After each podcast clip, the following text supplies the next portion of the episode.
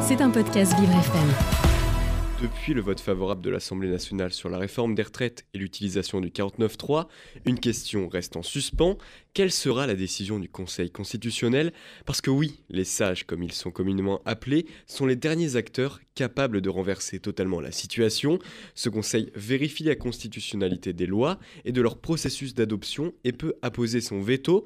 En d'autres termes, le Conseil constitutionnel s'assure que les nouvelles lois sont en accord avec le texte suprême en France, la Constitution, et les fait dans le cas contraire.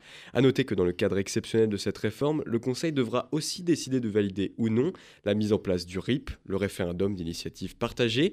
Le Conseil se compose de neuf juges, nommés par le président de la République et par les présidents des chambres parlementaires.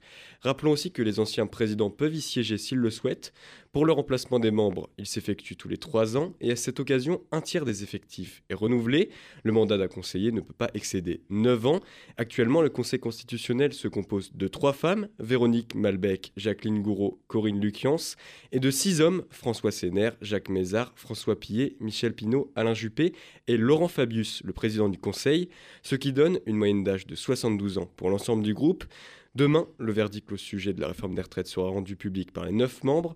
Soit le texte sera intégralement censuré, soit elle sera partiellement censurée, ou encore totalement validée. À noter que dans l'histoire de cette institution, seules 17 lois ont été totalement annulées.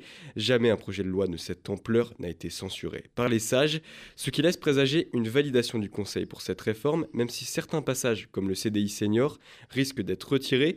Peu de, peu de chance donc qu'il y ait un revirement d'envergure comme le retour aux 72 ans, à 62 ans, pardon. Mais bien sûr, ce ne sont là que des suppositions. Il faudra attendre demain pour être fixé. Et moi, je travaille pas jusqu'à 72 Non, non, ans, ça je 72 vous un rassure. peu beaucoup. Bon, on y sera peut-être hein, dans quelques années. mais Oui, ben vous peut-être, pas moi, ça c'est sûr. Merci Lancelot. C'était un podcast Vivre FM. Si vous avez apprécié ce programme, n'hésitez pas à vous abonner.